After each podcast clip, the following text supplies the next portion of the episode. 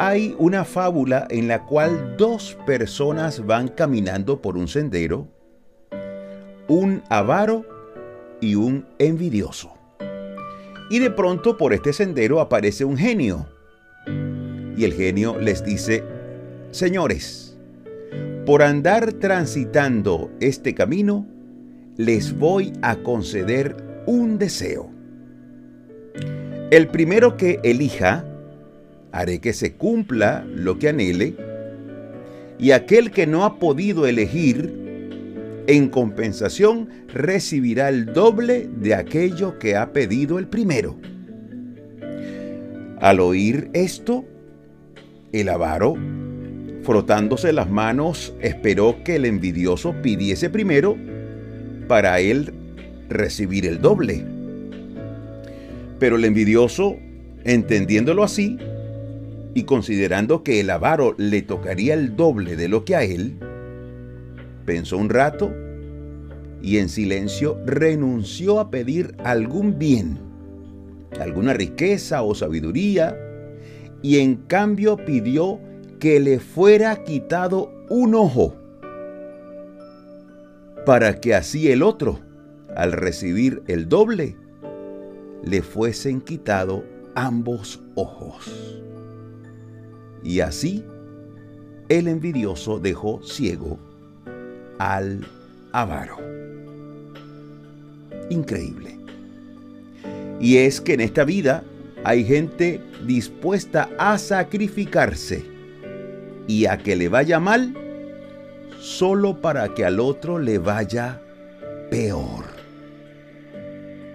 ¿Y dónde podemos eh, ver esto en la vida real?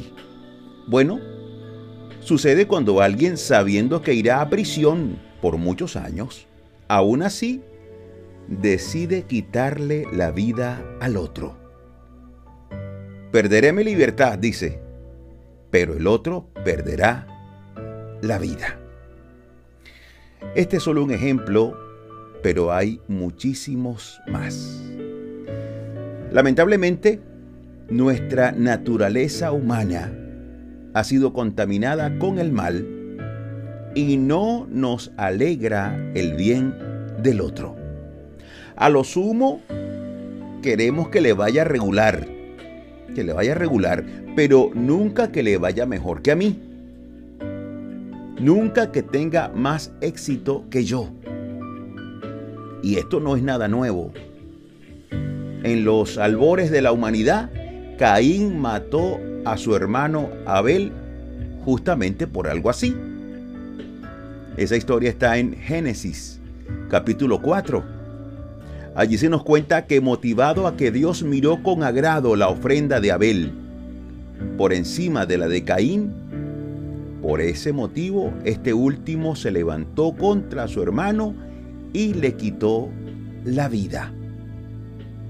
De allí en adelante Caín vivió sin bendiciones, sin el favor de Dios, salvo que Dios le prometió que nadie le quitaría la vida. Pero todo lo hermoso que Caín pudo haber obtenido se esfumó a causa de la envidia y de no aceptar que su hermano recibiera mayor bendición que él en ese momento. Y el no alegrarse por la bendición de su hermano, eso lo llevó a cometer un asesinato. Esto es algo de mucho cuidado. El no alegrarse por la bendición del otro, eso puede llevarnos a algo muy grave. Así que el llamado es a alegrarnos por el bien de los demás, a celebrar eh, y, y con corazón alegre los éxitos y las bendiciones que alguien pueda recibir. Dios en su palabra nos llama a sentir alegría con aquel que está alegre. Romanos 12:15 dice así, gozaos con los que se gozan. Así que según la ocasión debemos actuar. Si me alegro por el otro, yo también seré bendecido. Por otro lado, si siento rabia y envidia por el bien ajeno, permito que mi corazón se haga negro y que las bendiciones se alejen de mí. Así que vivamos pidiendo por el bien de todos. Y cuando esas oraciones se cumplan en nuestro prójimo, tengamos alegría por él y demos gracias a Dios porque le ha bendecido. Eso es ser verdaderamente un hombre y una mujer de Dios. Deseo cerrar con una frase que nos llama a reflexión. Está en Proverbios 17:5. Dice, el que se alegra de la calamidad no quedará sin castigo.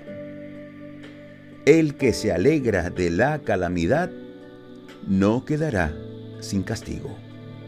Dios nos libre de alegrarnos a causa de la calamidad del otro, y mucho menos que estemos dispuestos a perder hasta un ojo con tal de que al otro le vaya peor. Mucho cuidado, mucho cuidado. En cambio, oremos a Dios para que nos ayude a vestirnos de alegría cuando el otro le va bien, a gozarnos con los que se gozan. Dios te bendiga ricamente. Yo soy tu amigo Imer Narváez y me despido como siempre. Súper agradecido con Dios porque nos permite seguir aquí dando pisadas de fe junto a ti. Hasta la próxima, Dios mediante.